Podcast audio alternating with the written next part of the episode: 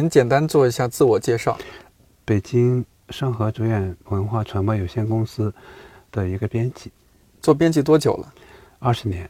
参与或者主导过哪些书以及书系的编辑？南京大学经典文库，他们现在可能停了。我做的时候做了五十多种，然后还有一个特别想做的，在南大做的一个冷静精装人文，大概做了十来本。然后就是河南大学出版社这本《人文科学一丛》，然后中国研究，然后其他的一些板块就是音乐了、电影啦、艺术啦、文学啦，差不多就是这样。最近手头在做或者是刚刚出版的书有哪几本？嗯，马上要出的是沃尔科特诗集，然后还有一个法国哲学家论电影，叫《要么去爱，要么孤独》啊，就说这两本吧。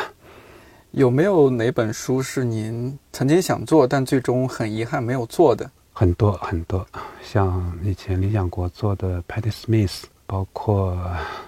比如说，还是理想国的宋徽宗，当时我也报价的。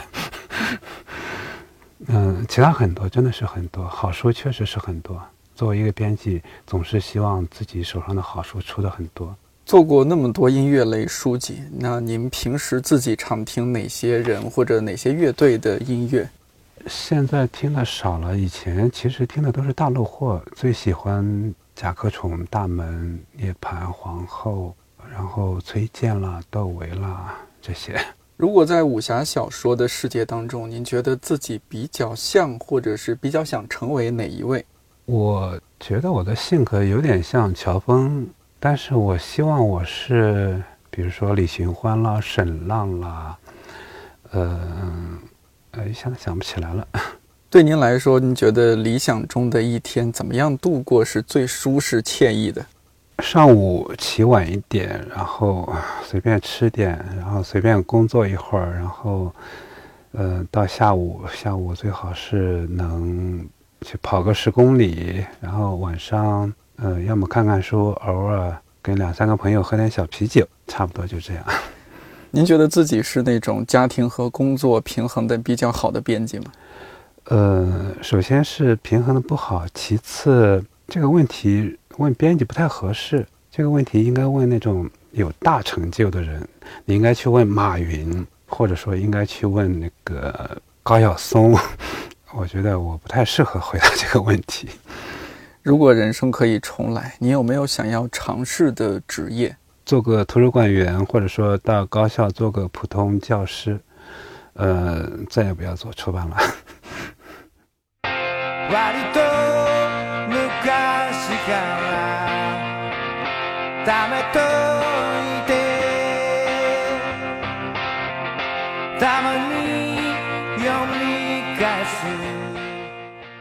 看理想电台，我是丁丁。在这期电台上线前，我和一些编辑朋友聊天的时候，说到最新一期加印啦编辑专栏的嘉宾是上合卓远的杨全强老师。他们的第一反应大同小异，差不多都是：天哪，杨师傅，我男神！读库的朋友甚至和我说，杨师傅是全体读库女编辑的男神。不知道读库的创始人六哥听到这个会怎么想？如果你对音乐感兴趣，很有可能听过、看过杨师傅编辑或者参与策划的一些书，比如 Bob Dylan 的自传《编年史》，云月的那本《来自民间的叛逆》，格雷尔马库斯的那本《十首歌里的摇滚史》等等。只有大众没有文化这本书的作者王晓峰老师曾经说过：“要是没有杨全强老师，介绍外国音乐的中文书会少一半。”当然，杨师傅也不是一位只做音乐类书籍的编辑，在学术、思想、建筑、设计、文学等各方面都有涉猎。二零一八年初，杨师傅获得了第三届单向街书店文学奖年度编辑奖，主办方给到的获奖理由是这样的。杨全强主持的上河卓远出版的图书界面友好，善待读者，对整体的文化状态保持清醒，予以回应。在这个失去方向感的时代里，这是一种强大的激励。春节前我就和杨师傅联系这次录制，没想到因为疫情一拖再拖。五月份的一天，戴着口罩、背着双肩包、拿着一瓶水的杨师傅终于出现在了看理想。正式录制前，矿泉水换成了冰啤酒。我们俩边喝边听杨师傅聊了聊一些做书的故事，以及作为出版行业的前辈，他是怎样看待做书这件事儿，怎样看待人与书的关系。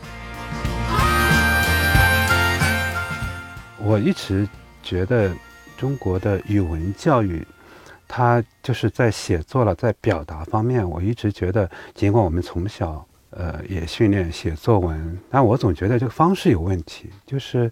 你你说我也学了中文系，从小学开始学中文、学语文，然后练习写作文。现在我也觉得写不好，但是老外就是讲一件东西了，然后又有感情，又有情节，然后又有观点。他们这种训练真的就是特别成熟。你看那个一百年前，本雅明在《发达资本主义时代抒情诗人》里面有一些小文章，他就说：“哎呀。”他那时候就说，当一个就是资本主义刚刚兴起的时候，还是波德莱尔时代。哦，他说，当一个写作者走上市场，哎呀，他首先要考虑谁看我的东西。嗯，那你看巴尔扎克，谁看我的东西？那他就要考虑怎么样才能给别人看。那实际上这个传统到一百年，它是很深厚的。我们这边实际上不是这样的。你说我们这边一百年前，那我文学我是要革命的。我不是要上市场的，我是要革命，是文学的革命还是革命的文学？嗯，对吧？我要拯救苍生，要启蒙，要这个为中国找到出路。中国的写作，呃，包括研究，那它可能就跟大历史就是特别关联。是，它不是说啊，我要上市场，我要卖。呃，只有张爱玲说，哎，我要成名趁早，我要写好。那有，当然会有人这样。嗯，后来。变成计划经济时代，然后变成那种义务制教育、那种教材的编写，然后影响至今。我是觉得，嗯，我所受的语文教育是是不够的，嗯，啊，是是是有欠缺的。你说高中毕业写作文还写不好，真的。所以做编辑了是吧？为他人做嫁衣。对你如果说我作文一开始就很好，那我现在可能是作者。嗯，你刚刚说到这些，我忽然想到一个不按套路出牌的写作者。嗯嗯。呃，但您出过他的书，那就是土摩托老师。对对对。哇，来自民间的叛逆这本书看的太过瘾了，特别好。就是。我不知道报道里面是不是也有过这样的论述，就是说土摩托老师他的写法，他不是说一开始就考虑受众，你们是喜欢看什么样的文风和文字。嗯，我我现在我后来看到的是读库最新出的那一版嘛，他基本上是一个说书人的一个状态，巴拉巴拉把那些怎么可以把不同的历史、音乐史，还有那些比如说致幻剂啊、毒品啊种种一些不同的历史杂糅在一起。他那本书真的是下了很大的功夫。嗯，我是觉得。他一方面是中国的那种讲故事传统，呃，另外一方面，因为他当时在美国嘛，看大量的美国的那个资料，美国人的写法肯定对他有影响。然后他又不是在国内混了很多年的特别聪明的写作者。我所说的特别聪明的写作者，在我这边他是一个中性的，我不是说他好还是不好，他是一个中性的。他就用自己特别理科生的那种思维，特别扎实。然后再加上他看了一百多本国外各种各样的参考资料，那里面的那种讲述方式肯定会影响他。然后他又不是那种，比如有哲学情节或者说有法国文学情节的，他又不是那种人，不是。所以真的是天作之合。是，他又又对这个感兴趣，然后英语又好，又在美国，然后他又不是那种。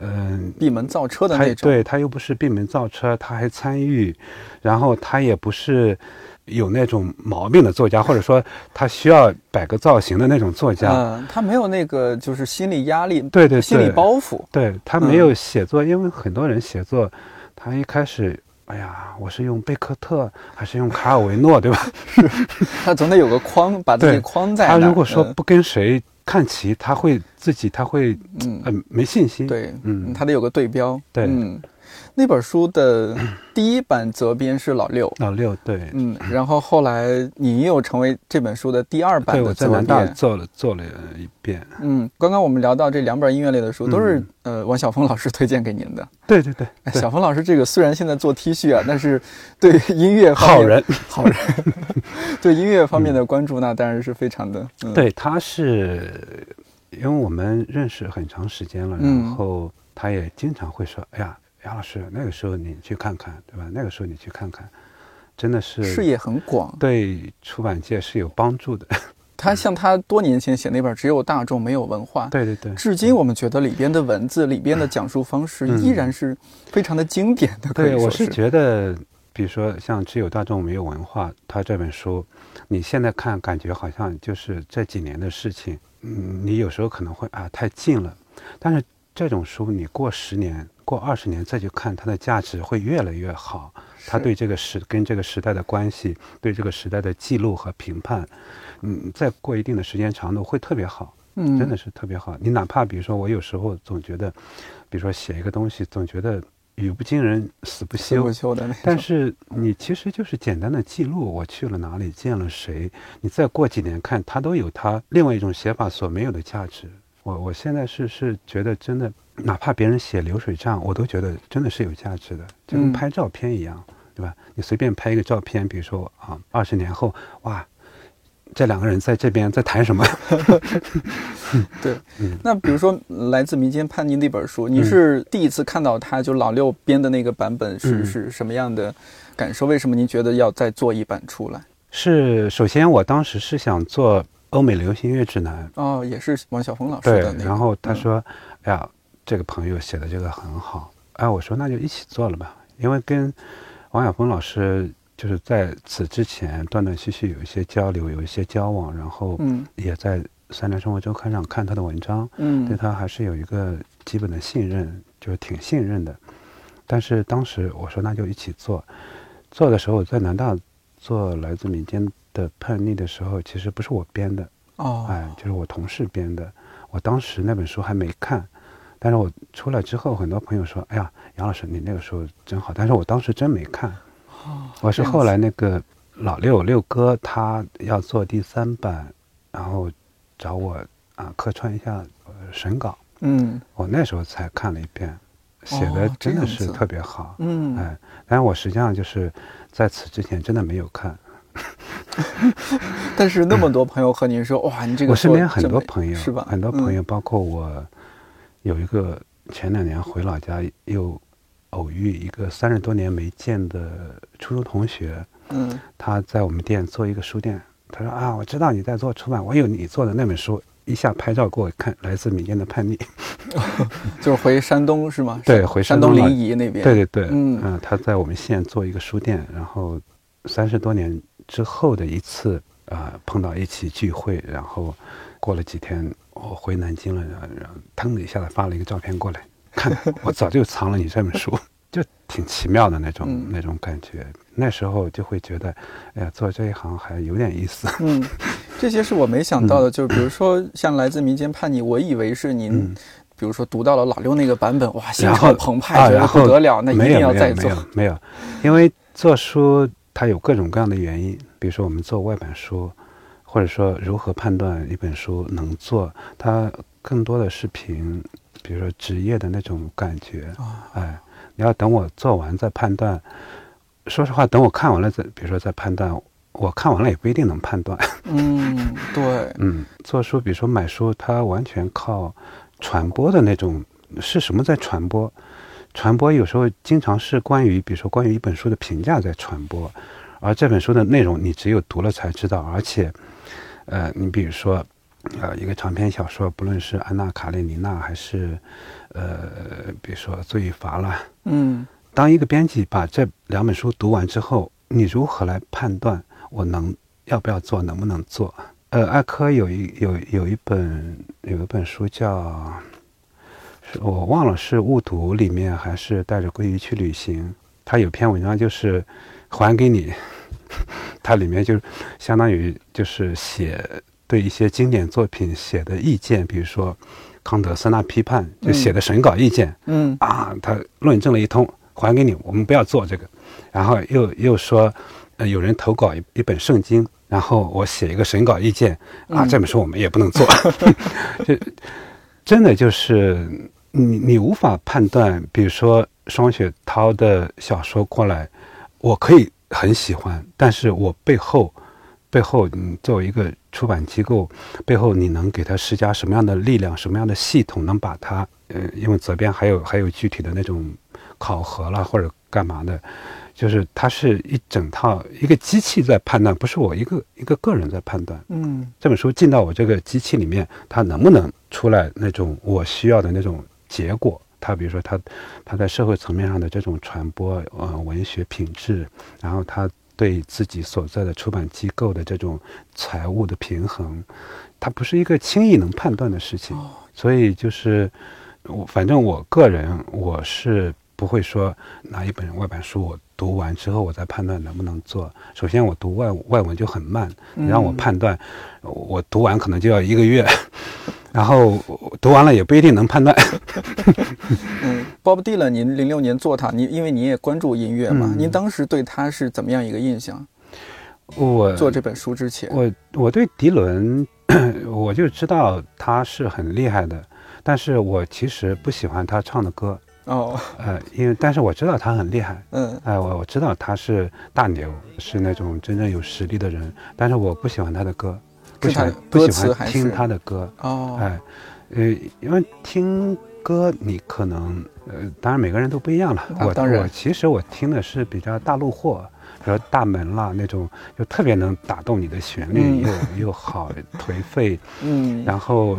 主唱又又又是那种，比如说那个吉姆·莫里森，或者说科本那种，个人魅力那么强。对对对。那你要真正认识一个，比如说迪伦这样的人，你可能还得花时间去看他的歌词，嗯，去看背后的很多东西。然后你真正听音乐，跟用眼睛去看，它是两个概念，接触的、关注的点都不太一样。我记得迪伦一六年获诺贝尔文学奖，土摩托老师他写过，他说当时他还在在国外旅行，还是说他在国外工作，就接到什么信息啊，什么好多人说你在民间叛逆，将近用了四分之一的笔墨，你在写这个人呢，他获得了文学奖，你可不可以写一些报道啊什么的？对对对，出来，我我不知道当时因为你也出出了这本书嘛，当时会不会也有很多联系您的一些记者？会有一些媒体打电话了解一些基本的信息。嗯。哎，嗯，基本上就这样。因为你做出版，首先你不能靠一本书，对吧？你如果说靠一本书，呃，哪怕比如说像《哈利波特》那种一本书，嗯，甚甚至养活一个出版社多少年，我觉得都不是出版的正常的它的本质性的那种意义。它的本质的意义，我宁愿比如说像午夜出版社那样，像商务那样，嗯，啊，我哪怕一辈子不跟文学沾边，甚至不跟这个。诺贝尔沾边都没有问题，但是我一直在做这个对社会有特别好的，嗯，我觉得这没有问题，完全没有问题。嗯你说三联商务他们会激动吗？他们一点都不会激动。嗯，做出版你得稳下来，就是一直坚持，你不能，哎呀，今天经管特别好卖，我们也做经管；明天绘本好卖，我们也做绘本。做出版不是这样做的。就我的看法是这样，这也是您给我的感受。就是说实话，我了解到上河卓远其实也是近几年的事情，应该是一六年，好像是绿茶老师在他的那个公号有发说他比较推荐的或者推崇的一些出版品牌，其中我看到了上河卓远。当时上合卓远应该还刚成立没多久，呃，有两三年了，两三年，一六年的话，对对对对对，那可能是我我之前没有太关注，但我发现我更早之前是看过书，但是没有太关注这个品牌。对对对，我觉得您给我的印象一直是这样的，好像不疾不徐，没有说 你像这几年互联网这风口那风口，好多出版公司也赶风口，但上合包括说您个人给我感觉这几年从来没有说我去追什么热点，好像您一直默默的。呃，就像我们桌上这瓶酒叫隐士隐士啤酒，然后你就像这出版圈的隐士一样，你在默默的做自己的事情。是那个吧？是首先我可能没有这方面的能力，然后还有你个人的经历，嗯，还有就是你背后的机构的意愿，对吧？嗯，你有你有什么样的意愿？因为我们上河卓远是河南大学出版社的全资公司，它如果能养活，然后这边有个窗口，那你就慢慢的稳稳当当的做，能坚持就坚持。说实话，真的，比如说为了生存，或者说为了赚很多钱，我觉得完全可以做其他的行业，嗯，就不一定要做出版这个行业。是，因为首先真的是个夕阳产业。嗯，就刚入行的时候，我们领导了或者说同事都说，呃，夕阳，但是这个这个夕阳还能还能多挂一会儿。因为我是觉得出版嘛，对吧？人要表达，人要写作，然后人要理解世界，它必须有一个载体。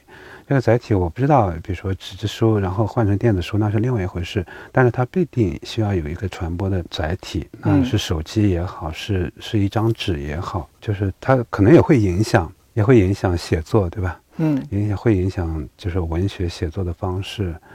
但我是觉得，呃，互联网尽管对人的改变那么大，但是你要说。文学从荷马时代，或者说从这个《战国策》时代，从《左传》时代，到现在两千多年，你要花说二三十年就消亡，我觉得也很难，也不可能。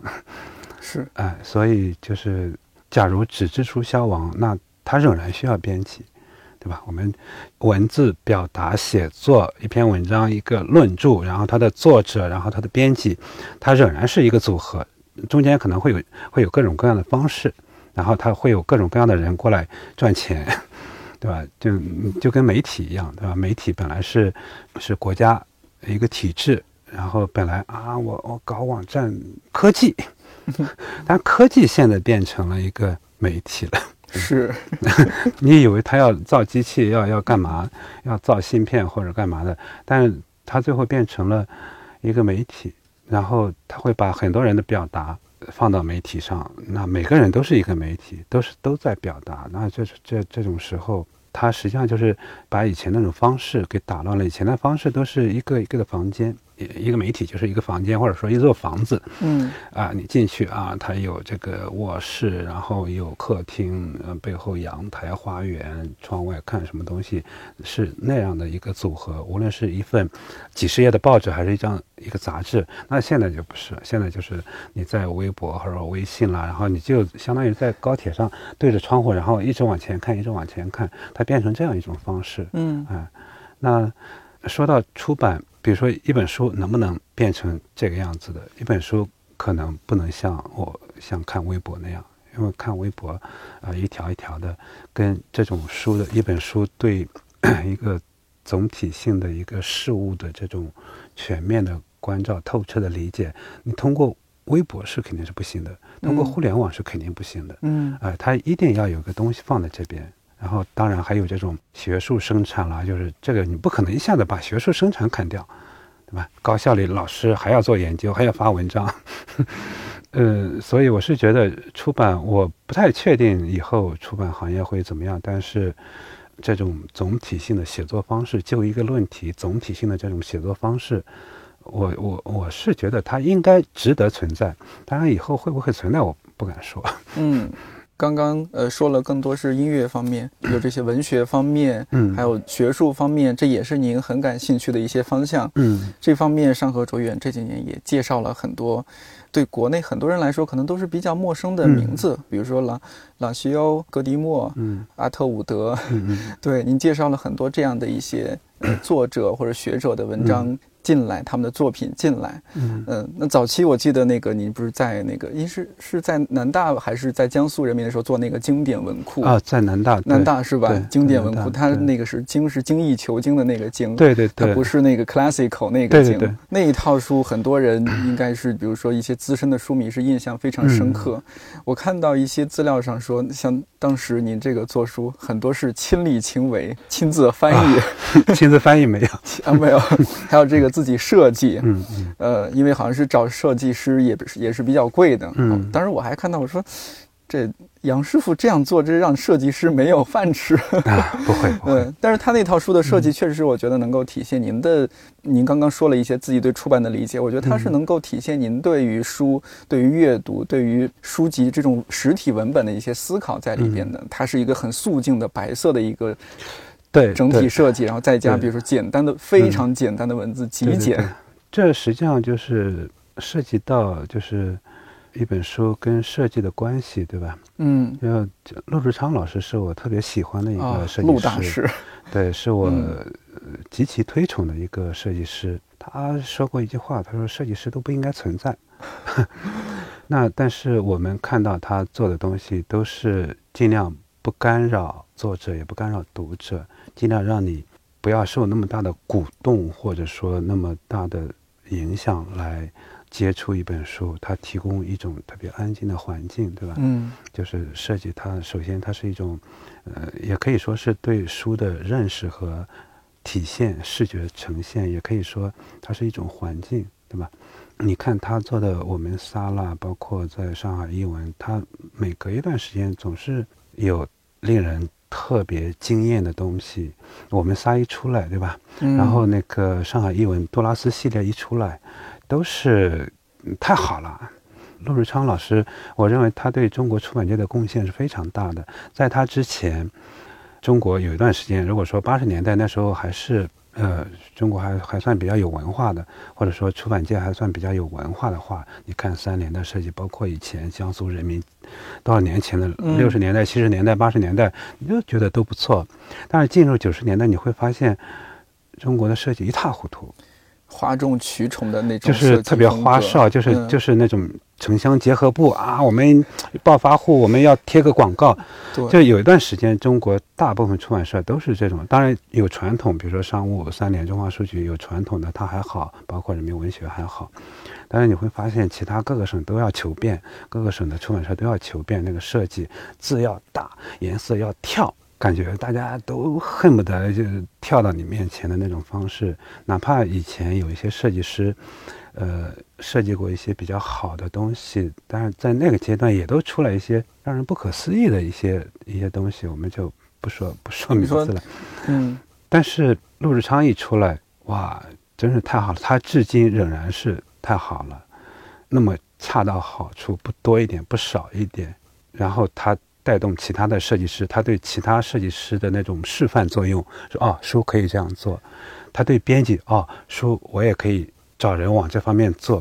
他对出版中国出版界的影响是很大的。我个人认为，他如何评价他的影响都都可以。一个是他，一个是刘东，嗯，就是这二十年对中国出版界，这两个人在我看来是是对中国出版界影响最大的两个人。这也直接影响到了您对于自己能能够操作的一些书系的一些设计的对，你看那个三联泛用了谁了，他们也都做，也都自己做。其实嗯不需要那么复杂。你看法国伽利玛那个白色系列，一百年的时候这个样子。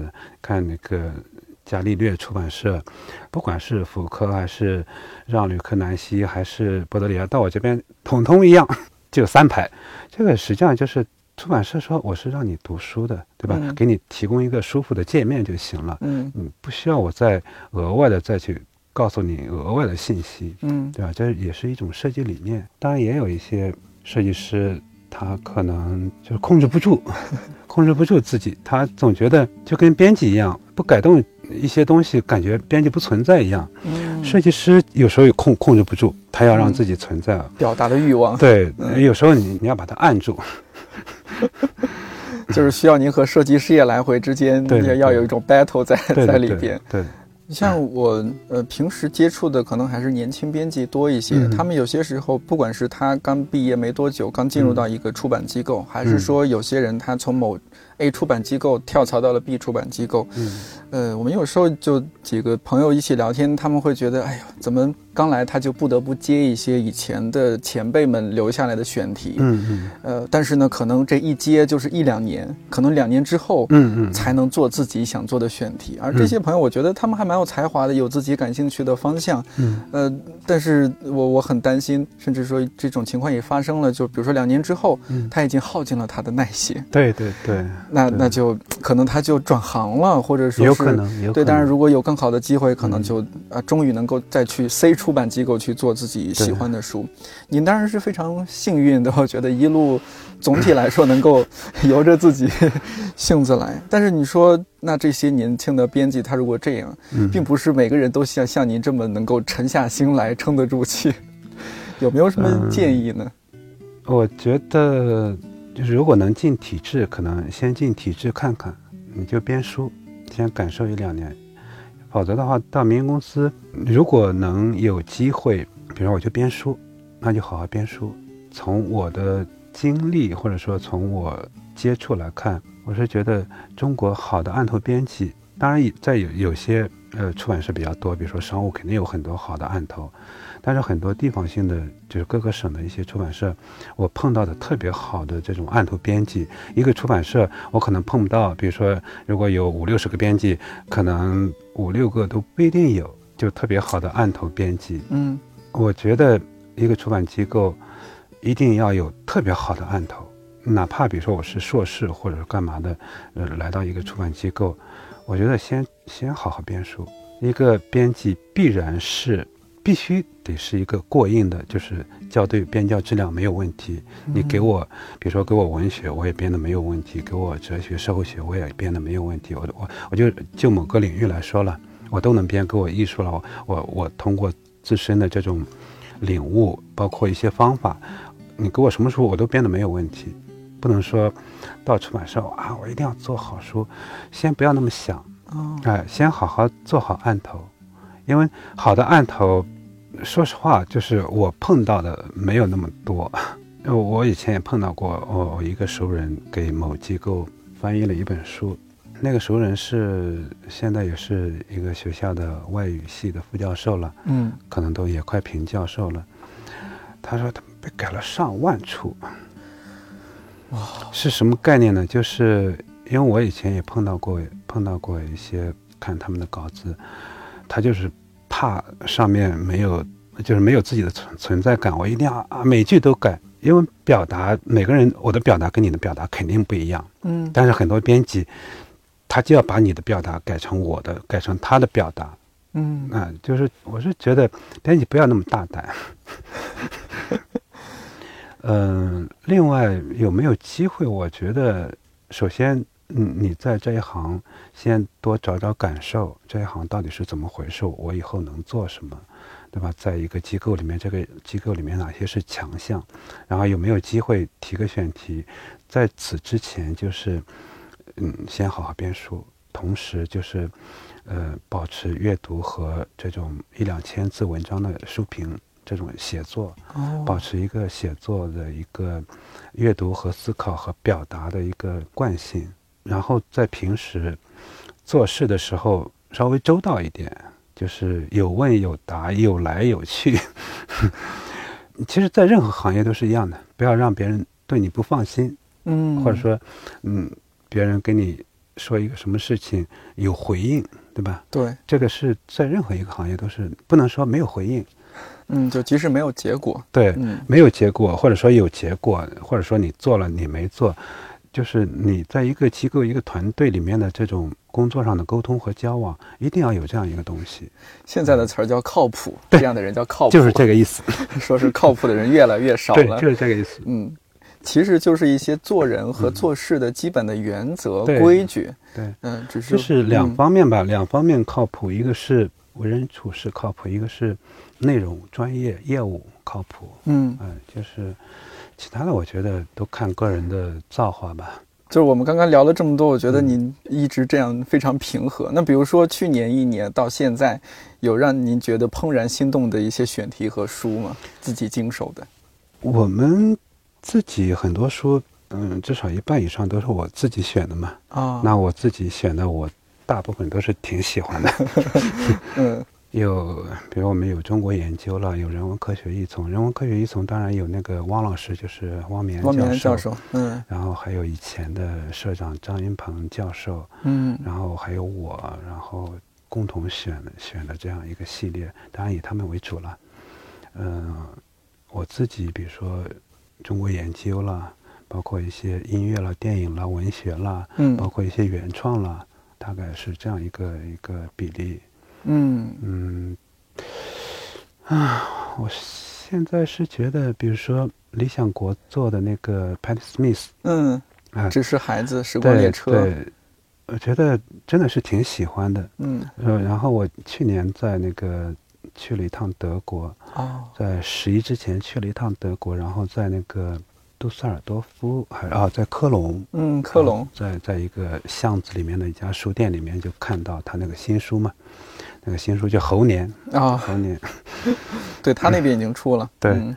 然后，但是你想，我以前看到这样的书，我肯定是啊，赶紧去抢版权。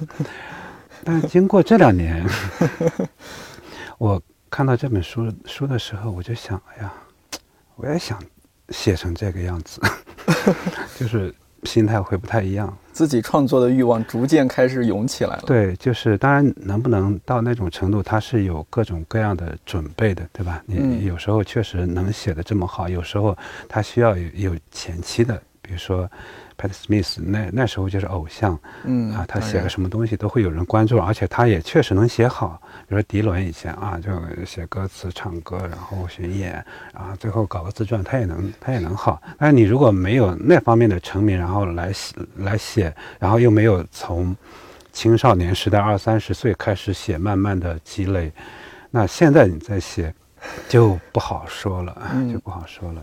所以就平时就在微信，呃，写几句诗当个日记。嗯，我看您不是也有自己公众号，虽然嗯没有特别经常的发文章吧，嗯嗯嗯，嗯，名字哎特别有武侠气，三少爷的酒馆，那个就是呃搞着玩的。嗯嗯，但这种也是一种就是您工作之余的某种出口。呃，他就是记录一下自己一些所思所想嘛。对啊，就除了比如说诗歌，就你嗯写诗之外，这种正式的一些文章，或者说随笔，甚至嗯漫谈，它都是我觉得一个出口。对，就是有个地方，如果它能一直存在，那就是有个地方放点东西。啊当然，嗯这个都靠不住。嗯哪天没有微信了，没有公众号了，嗯，你如果没在电脑上存的话，那个东西都不，哎呦，对，嗯，都没有了嗯。我以前有个博客，再去找，完全不存在了。还是得白纸黑字儿有这种实体的所以东西。机器真靠不住，嗯所以我我我我后来终于想想用 Kindle，就买了个 Kindle，然后也买了几本书，但就就用了一个一周不到，然后真的不习惯。就是我我如果看什么网络小说了，什么奇幻、科幻、传奇、武打，那是可以，对吧？嗯但是你要认认真真的去读书、思考，然后还要写，那嗯一定要有实体书。包括我以前年轻的时候买书，特别爱惜，特别嗯讲究品相，然后上面不能写一个字。我是吗？哎，现在无所谓 现在，什么书都可以画，嗯《史记》也可以画，什么、嗯呃，存在与虚无可以画。你发现你如果不这样的话，不叫读书，真不叫嗯读书。是嗯，你现在鲁迅我也可以画，我觉得没有什么，除非那种真本。哎，但是你要是日常阅读，你一定要拿着一支笔在那边，是，有时候还写两个字，嗯否则的话怎么叫读书呢？我也知道，就是手洗干净，然后把书慢慢 摊开了，然后也有，比如鲁迅甚至也这样，嗯，但我们又又不是鲁迅。沐浴更衣 是吧对？呃，这是一个仪式感。我还特别惊讶，像之前道长，我心想道长这样的，这是一个读书人啊，嗯读了那么多书，说那肯定他把书爱书如命。嗯，我后来了解到，像道长他也没有特别 care 这些书，他觉得书读完了就可能就扔了呀，或者送朋友也 OK，没对没什么关系。但是有一些嗯书你要、要在你身边，比如说《神曲》啦，呃，《史记》啦，是对吧？包括一些你特别看重的，哪怕是托尔斯泰、托斯托耶夫斯基、契诃夫，巴尔扎克这些，哎，你你希望他在你身边，十年之后还在你身边，你随时可以走过去抽出一本，对，对吧？那种是人跟书的关系，他不是说非读不可，嗯，对？吧？像那个博尔赫斯说，我我没读过《一千零一夜》，但是我觉得它就是我的书，真的就是就是这样的，就是人跟书的关系，不是说非读不可的关系，嗯嗯、是是是，你当然你你如果一点不读，那也不叫读书人。是，还是得读。但是说，我觉得，一顺着您刚刚这句话说，就是只要书放在这个书架上，它就有一天会被你抽出来去读一下。它就跟你有关系。我也是平时，比如说，虽然自己租的房子不是很大，但是有那么两三个书架，我放一些自己喜欢的书，这能稍微能心情就不一样了。哎呦，真是你在一个空间，你回去不管多大，然后嗯嗯，别人到你这边来。你有这个书架跟没这个书架，别人对你的印象不一样。我还特别鸡贼，就是从外边一进来，然后看到的这个书架的侧面，我放一些特别漂亮的书。嗯嗯嗯。呃，前段时间我特别喜欢的一本书，那个后浪新出了，台湾早有了，后浪出了大陆版，那个《民歌四十》啊，《民歌四十》设设计的特别漂亮。哎呀，我特别鸡贼，把那本书放侧面。呃，或者是有一些那种木刻，比如说单独啊，正午我在侧面放那么一摞，哎呀，我也有点强迫症，就觉得哎呀，这整整齐齐。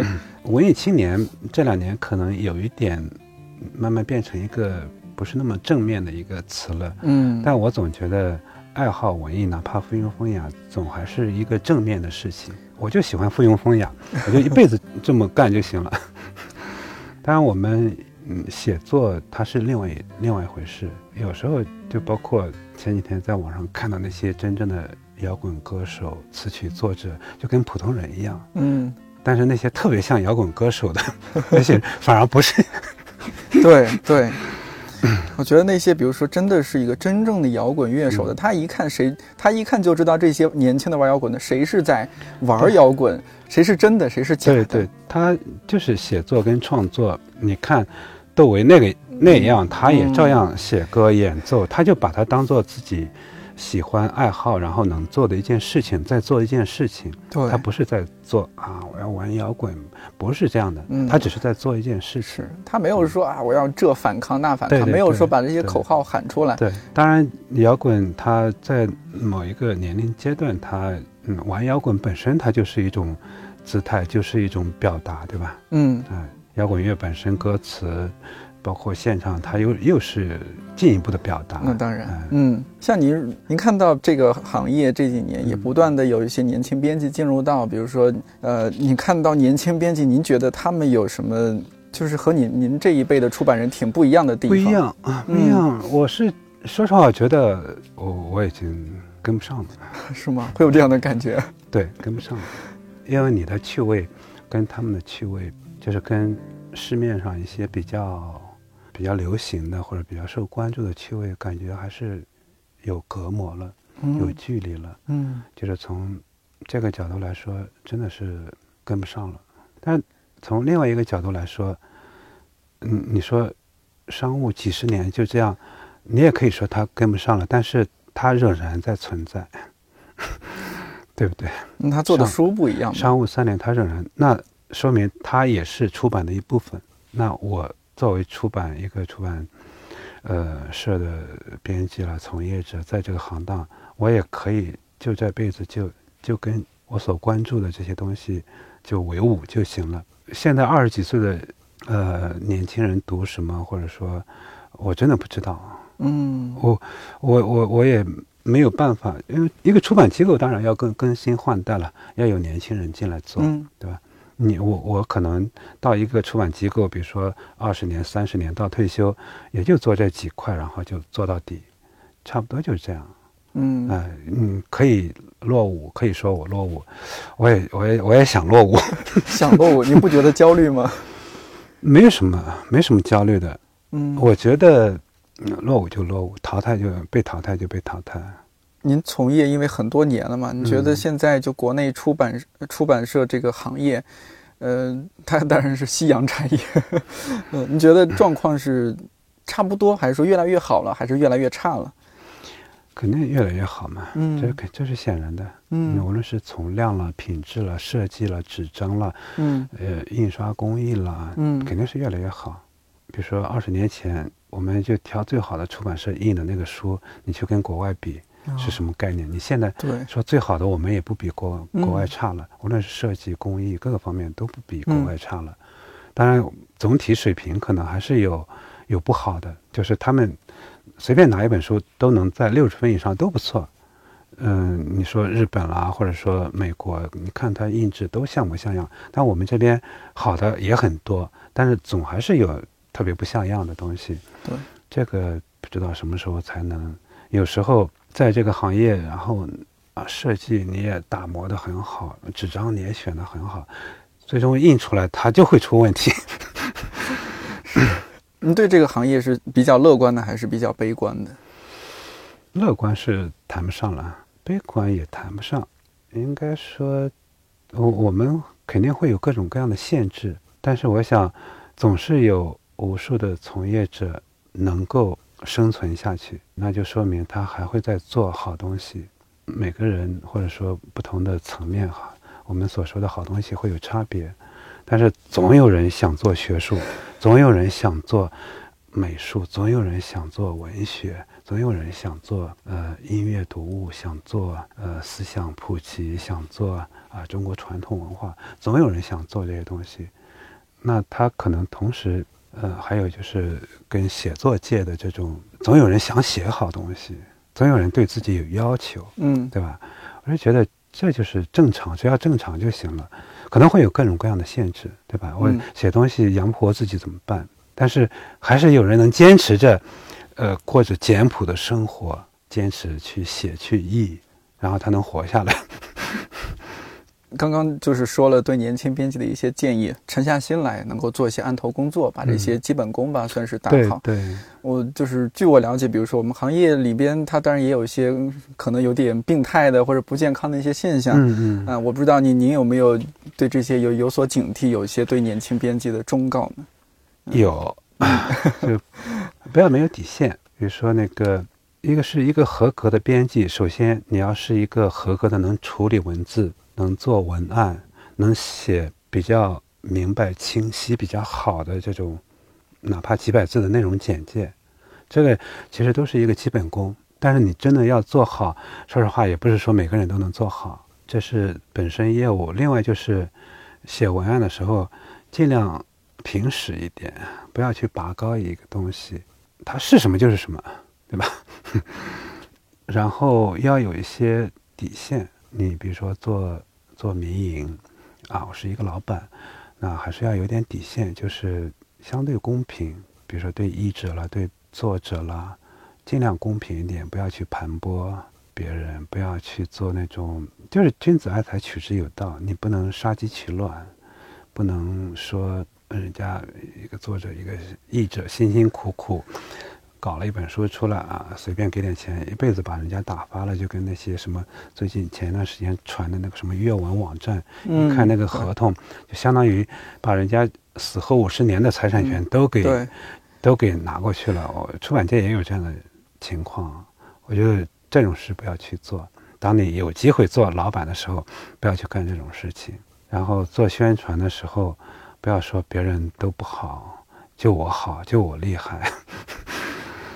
就是因为你，你有能力去给一本书写个文案，这个能力不在于你说了做多少罪，说了多少有史以来，嗯，而是你对他的评价够不够吸引人。比如说，我看李敬泽写的书评，看打个比方，哈罗德·布鲁姆了，看他写一个书评。看王德威写一个书评，哇，书评写的真好，啊，我我要去买这本书。但是他们评论这些东西，他们不是靠啊这个最怎么样，这个是有史以来怎么样，这个你必须得怎么样，不要去这样，有点强买强卖的。对，就是那种特别好的文案，其实也需要花很花很大的时间去琢磨。你一本书吃透了。然后你找很多特别好的点来宣传一本书，但是就是特别呃虚假的。你比如说那个托斯托耶夫斯基这个罪罚三部曲，对吧？你可能把哎呀，我们只知道他有个罪罚，但是他是三部曲。比如说那个《地下室手记》，就是第二部、第三部就是那个群魔，这个就不对了，这就是提供虚假信息了，对吧？您现在呃，因为您是如果没记错，一九七一年生人，对，马上就是也很快五十岁，嗨，那中年人太可怕了，太可怕，老年人了。呃，就是我不知道在您这样的一个阶段，会会对自己还有一个职业规划的一个事吗？比如说，你想未来十年之内，呃，您您自己要做一些什么样的事情？比如说，就在这个行业，或者说跳出这个行业。首先，如果有机会跳出这个行业，我可能愿意跳出这个行业，但是应该是没机会了。那就好好待着，然后尽量匀一点精力。去多读点，写一点，然后争取退休之前，自己也能出一本书、两本书、三本书。嗯，因为觉得干了一辈子这个行业，自己如果不写，不留下一点什么东西，我觉得还挺无聊的。嗯，因为做编辑，然后成为很厉害作家也有，像金宇成、对唐诺，这不对对典型的也有。那你就得有时间，然后有决心，我一定要怎么样怎么样。那前面说实话，前面二十年真的是投入出版精力太多了，后悔吗？说实话，有点后悔。但是你二十年前根本不知道，你二十年后会后悔。我以前那时候到出版社的时候，我们也有同学到高校，我是那时候特别不喜欢高校，尽管我知道高校也有各种各样的，比如说压力啦、发文章啦、什么国家课题啦。但是我是觉得能早点进高校，我不知道现在状况怎么样。但是如果是以前进高校，然后慢慢在高校待下来，倒是我特别向往的。比如说，如果能到博物馆去做研究，在博物馆做点这种藏品策展，嗯，我觉得也挺好。然后或者说，在在图书馆，然后随便在哪个部门，哪怕在阅览室给人发个牌子，然后。安安静静的待着，我觉得也都挺好，真的。现在觉得，他可能也有一个自由问题，比如说，如果有资本，然后我愿意做出版，然后如果是那种登记制的，然后不需要考虑其他的，然后我就尽量出好东西，然后形成一个商业模式，然后有自己的自由。比如说，我我的目标就是做一个子夜那样的出版社，或者伽利略那样的出版社，也挺好。但是在中国这是不可能的。如果是在体制之内，你可能慢慢的挣得自己的空间，付出很多社交成本，啊，慢慢的往上走一步，再走一步，看看能不能。然后在民营公司又面临着老板的这种 逼迫啊，给我赚钱，给我出活，对吧？所以实际上是很，真的是很累，很累。就是我刚才说的那些，就是你一个人就可以做。我不参与课题，不参与很多人的课题，我就想我自己做，嗯，自己做研究，然后能评副高，能评正高，我就去尽量去评去发。我写了文章，我就去投，这家不行，我投那家，我投一次不行，我投三次五次，三篇不行，我投三十篇，总还是自己在做这件事情，自己能掌控。但是做出版，你可能就是，就真的是受各种各样的制约，所以就会。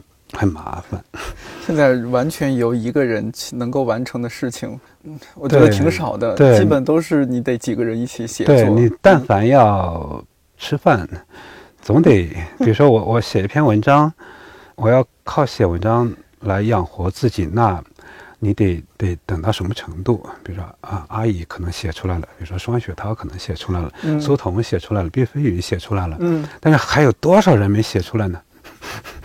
对呀，有多少人没有被看见？对啊，真的是你说一百个作家，你但是你可能只看到了三个，真的，一百那么多人在坚持写作，南京就有很多啊，知道啊，嗯，这五十岁、六十岁还在写，但是你可能真不知道。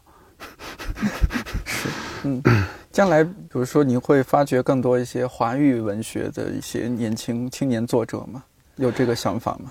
呃，我们如果做好准备，我们愿意。嗯，做好准备就是你的。推广能力，然后你的判断力，嗯，真的要发觉，你得关注他们写写的什么样，再怎么写，你得关注。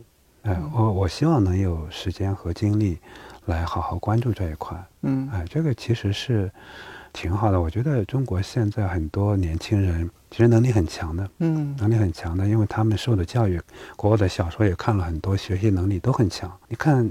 阿姨老师了，赵松老师了，双雪涛了，对对这些人，包括班宇了，他们学习能力，然后悟性，包括各方面的这种接触，对吧？嗯，你看班宇写乐评写了十多年了，对吧？对文章又写得好，嗯小说表达都很好，就是那种感感受，就嗯对生活的那种理解感受都一下子就写透了。都挺好，嗯就是都嗯都会在那个地方。是，哎，嗯他不像很多以前，就是这些人一一出来就感觉就相对比较成熟。但也是他前面积累了好多年的，那当然，那当然，是吧？以他那样一个坦克手贝吉塔，是吧？对对我们叫坦师。那最近也刚出他新书《逍遥游》，对对对，对，还是不错的，挺好的。嗯，那么年轻，嗯，一下子冬雨好像是一个爆点，对，更大的一个范围，大家但是他前面有多长时间的准备？对啊，十年的这种听音乐、写乐嗯评，然后琢磨这种什什么样的故事能能有感觉，嗯，它是很长时间的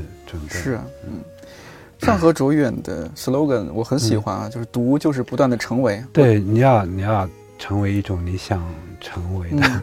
嗯，就是您对他的理解是吗？我记得这个嗯他的原话是一个作作家说的，是不是？也不是，也不是吗？哎，不嗯。是，那这是您来是是我我说的，好未来的未来的作家说。没有没有，是我说的，是我说的。嗯，您您是，但是这句话从字面上很好理解。对呃，您可以就是您的理解是什么？读就是不断的成为。呃，人如其读嘛，读还是很重要的，当然读跟写同样重要。我不是说写更重要，你没有读就没有写，当然你没有写，你读可能也会受到限制。就是为了写而读，跟不为了写而读，它是两个概念。所以，就是你有写有表达的之下的这种读，它可能就会更有活力，更有机，更有针对性，甚至，嗯，人不可能就是什么都看。然后你用过功的阅读，下过苦功的，然后你不辜负你下的功夫，你也要试着去尽量去写。如果不写，就无法影响别人？我不知道，我不知道，有的人可能就是述而不作也也也也很好。在大学当老师，然后你可以对着学生去讲各种。啊、嗯讲各种，你也可以不写，对吧？当然，你如果不是大学老师的话，你如果不写，嗯谁也不知道是你在干什么。嗯 嗯，而且你只要是特别想阅读，你总会有改变。不管你读什么，读文学还是读罗素啦、康德啦，你哪怕康德读不懂，但是你真把它读完一遍，你哪怕记住一句话，哎呀，这句话说得好，其实也就够了，就是这样。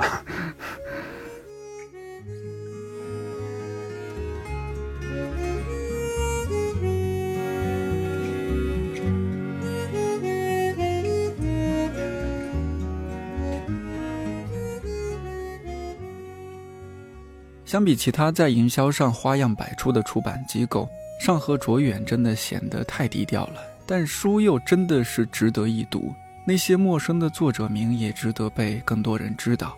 你可以关注微信公号“上河卓远文化”，在里边查看从2015年到2019年的书目，一定会有所斩获。